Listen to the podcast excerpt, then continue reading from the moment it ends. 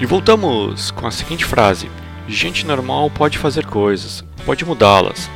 A frase sai da boca de Red Saunders, fotógrafo, ativista e fundador do Rock Against the Racism, uma tradução literal de Rock contra o Racismo.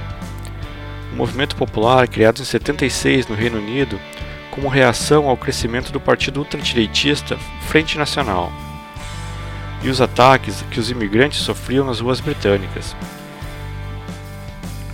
Dita com convicção e ênfase, a frase de Saunders soa solene em um dos momentos finais do documentário White Riot, A Revolta Branca, dirigido por Ruby Kachan e que foi lançado no último 16 de outubro.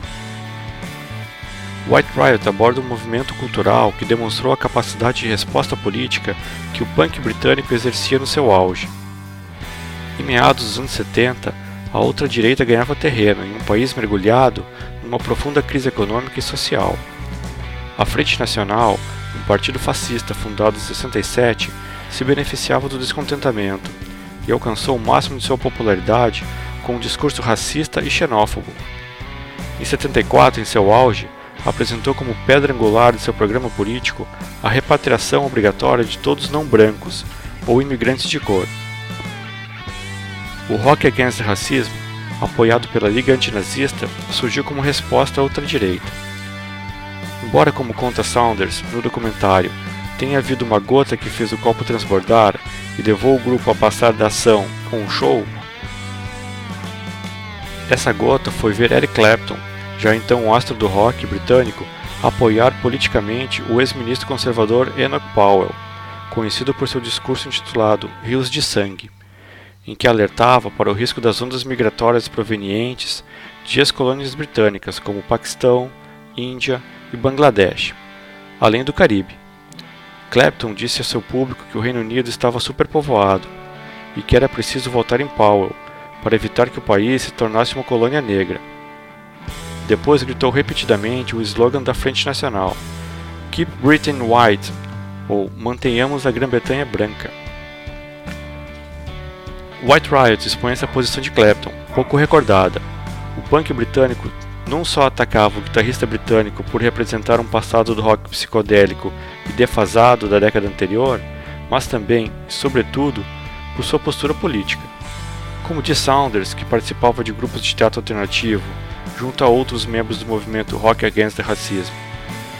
O maior colonialista da música britânica dizendo isto, Saunders mandou uma carta à revista NMA, afirmando que eram comentários repugnantes, por parte de um sujeito que fez fortuna com uma versão de I Shot a Sheriff, de Bob Marley.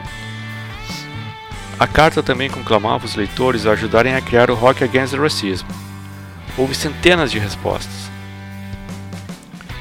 Enquanto iam se organizando improvisadamente em diversas cidades ou bairros de Londres, punks e ativistas atenderam ao chamado do Rock Against the Racism para uma manifestação na Trafalgar Square, em 78. Entre fortes medidas de segurança e tensões recentes, parecia fadado ao fracasso, mas acabou sendo um grande sucesso com mais de 80 mil pessoas. A cereja do bolo foi um show ao ar livre, no Victoria Park, com Steel Pulse, Tom Robinson Band, X-Ray Specs e com The Clash fechando o show cantando sua canção White Riot, junto com Jim Pursey, do Shawn 69. Autores do hino If Kids Are United. A partir de 1980, a outra direita começou a perder fôlego. O documentário, infelizmente, ainda não está disponível por aqui. E com a resenha deste incrível documentário, chegamos ao final de mais esse episódio da sua Rádio Charlau. Espero que vocês tenham gostado. Não deixe de acompanhar os novos episódios nas páginas do Facebook, Instagram, lá no YouTube ou ainda no perfil da rádio, lá no Spotify. E se você curtiu, vai lá e compartilha. Não vamos deixar o rock morrer. Para fechar, então, deixo vocês com um bloquinho derradeiro com o Sonic Youth, Vander Wildner e o Rancid. Muito obrigado a todos e um grande abraço!